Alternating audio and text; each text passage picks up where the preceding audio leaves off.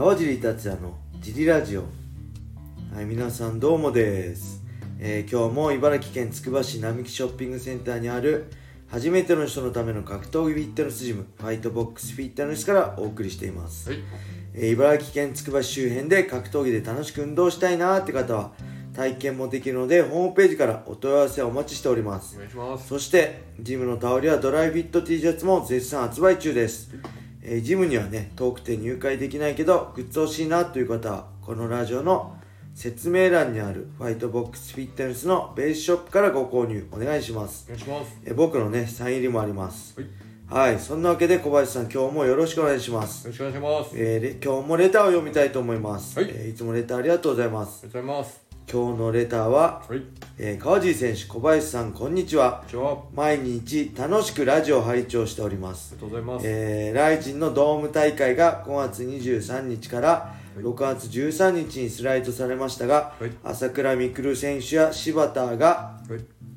ライジンのオファーが遅いようなことをネットで言っていました、い川尻選手はプライドドリームライジンとジャパニーズ MMA 全てで試合をしていますがやっぱりオファーは全体的に遅めなのでしょうか？また試合の何日前までに決めてほしいとはありますか？今までの経験を踏まえて教えていただけると幸いです。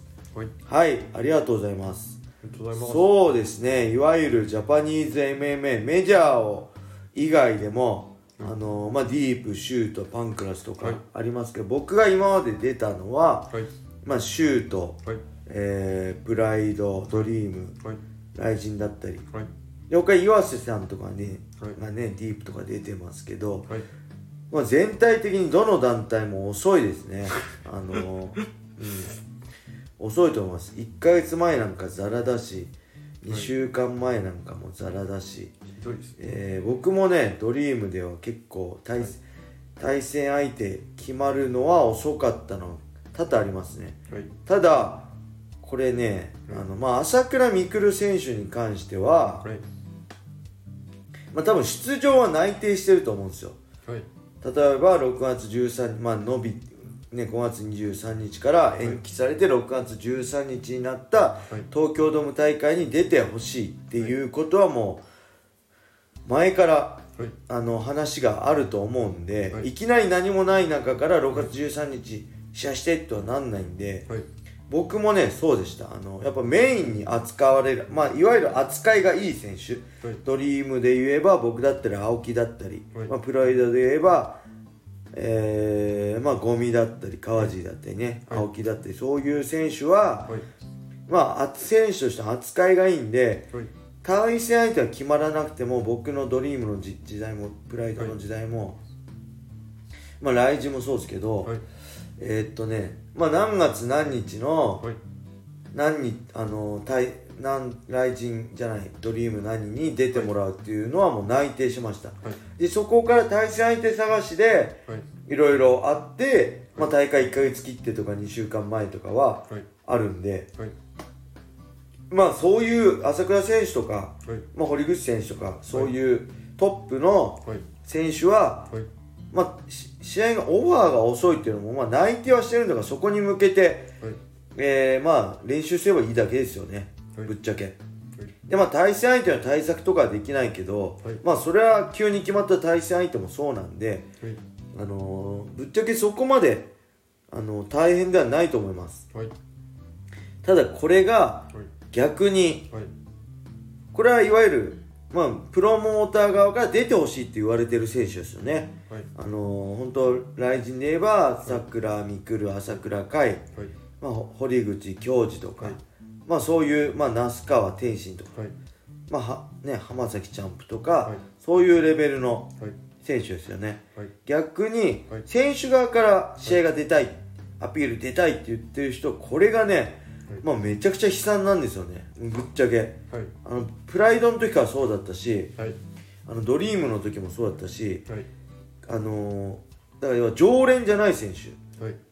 だ要はメイン選手この人を使いたいという時に対戦相手としていわゆる断るが当て馬として当てられる選手ははい。もうこれ本当急遽はい。全然前振りなしに例えば2週間後あのーそのメジャーイベントので誰々とやらないって日本人選手とかね言われてるの稀だし海外の選手もまあ2週間前はビザとかもあるんであれですけど結構急なのははい。あると思いますね。きついですね。きついですよね。なんでこれ本当立ち位置によってねはい。選手全然違うんですよ。はい。でそうやってこあのー選手側から出たい出させてくださいとか、はい。立場が弱い選手はもう本当にきついと思います、はいあのー内定してなくても、はい。まあそれでもプロとして練習しとけよって話なんですけど、はい。あのーまあ何月何日に来陣があるって言ったら、オファーなくてもはい。何かそこに向けて一応いつでもできるように準備しとくしかない、はい。でもちろん出れる確率は低いんで、はい。でダメだったらまた次に向けて違うはい。いわゆるメジャーじゃない自分の所属団体メインにしてる団体だったりにまた試合出るとか結構ねその右往左往するしかない。こっち行ったりあっち行ったりってし集中が定まんないんでここだって試合ここだって定まんないんでそれはねはいきついと思います。でちなみに USC はねめっちゃすごくね長い。3ヶ月前とかに決まる場合もあるし僕もね、えーまあ2ヶ月前とか3ヶ月前に決まってはい。ることありましたね。なんでできれば3ヶ月前にはい毎回決まればオンとねオフをしっかり作れるんであのー、40過ぎてもある程度はい。コンディション作れると思います。はい。ただこれ40とか30後半になって例えば1ヶ月後に試合してくれって言われてもはい。本当にきついんで、はい。若い時はそれでも全然いけるんですけどはい。やっぱね、はい。まあ、40過ぎてのそういうオファーはもうベストコンディションでほぼ無理ですね。だから、なんだろう。本当なんだ作り込まないで試合するしかなくなっちゃうんで、はい。USC みたいに3ヶ月前とかははい。すごい。僕はの、まあ、望みが叶うんであれば3ヶ月前にオファーをし欲しい。そこからコンディション整えて体作りしてで、えーまあ、対戦相手に向けてスパーしていくっていうスパンではい。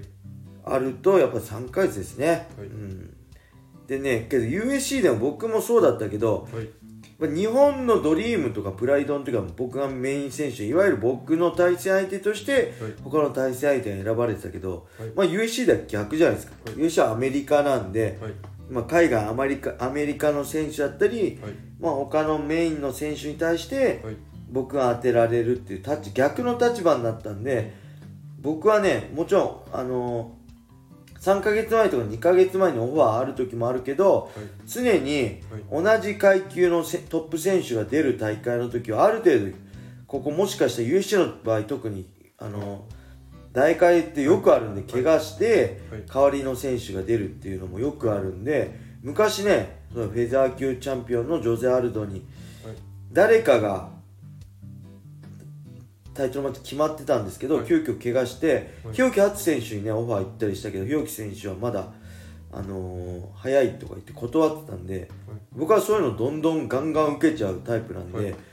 僕は USC の時は常にコンディション作っていつでも、あのー行けるようにしてました。もう30 半ば過ぎてたけど、はい。常にある程度いいコンディションではい。試合数も大会数も多いんでああの急遽かここ空いてないってはい。言われた時に俺いつでも行けるよっていうことをはい。周さんに伝えてました、はい。僕いつでも作っとくんでもし代わりの選手 USC が探してたら、僕を推薦してくださいって。あもちろん場所はこだわってます、例えばブラジルではい。急遽はい。こう大会選手探してるって時は、はい。ブラジルはよしてくださいって言って,、ましたけど、まあ、アジアだったり、はい。アメリカだったりだったらいつでも行けるんで、はい。